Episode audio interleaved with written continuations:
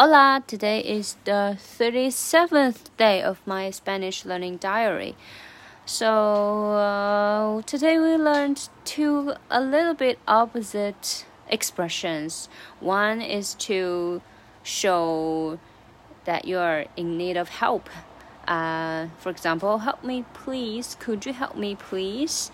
Um, so in Spanish, we can say ayúdame por favor. Ayúdame por favor also, if you want to show your politeness or you are asking for help from an the elder people, so you can say Ayúdeme por favor.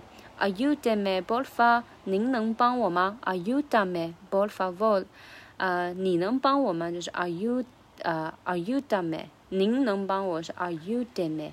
Okay, and uh, then we learned the kind of uh kind of uh, the, the more urgent situation uh, like you need help in one moment and you're shouting like help help please help. So in this way you can say so go pro so go pro so go pro okay. So um, yeah it's its intonation could be more dramatic. And uh, then we learned another sentence like when you are traveling, you might need to ask your friends to take photos of yourselves, uh, of yourself. Uh, so in, in English, it can be said, uh, let's take some uh, take a photo for ourselves. Yeah, let's take a photo. So in Spanish, we can say Vamos a tomarnos, a tomarnos, vamos a tomarnos una foto. Let's check. Tomarnos. Yeah, I uh, just uh, forget the S in the end. Vamos a tomarnos una foto. So una foto is very uh, very easy to recognize, right? One photo.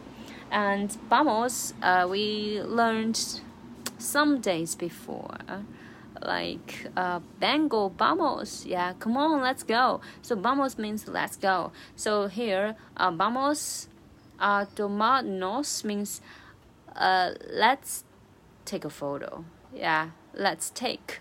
Tomarnos means take. Take what? Take a photo, una foto. So together, um, vamos a tomarnos una foto let's go take a photo take a photo yeah so uh, we also learned uh, how Spanish would say when they are taking a photo. So in Chinese, we might say so. We Chinese um, uh, would say like cheese, yeah, and uh, for Spanish they might say whiskey or patata. it's very cute, isn't it? Patata means potato. Um, I really, I'm really into potato. I love all different types of uh, cooking of potato. Yeah. Uh, so, batata, yeah, or whiskey, batata, whiskey. Okay, I guess I might say batata instead of whiskey because I'm not really good at drink, uh, drinking. But yeah, I'm really a batata guy. Okay, and now it's time to wrap up a little bit what we learned today. Today we learned two, um, two expressions.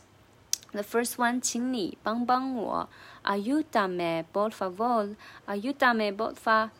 啊，请您帮帮我。Ayúdame por favor. Ayúdame por favor. 呃，救命，help。呃，socorro。 Sogotro. Sogotro. Tro. Tro. Sogotro.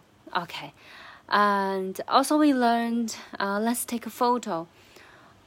Mm, vamos a tomarnos una foto. Okay, and now let's review what we learned yesterday. So we learned 往返票, um, and uh, round trip ticket and one way ticket. So round trip ticket would be let me think um ita ida y i bel balme.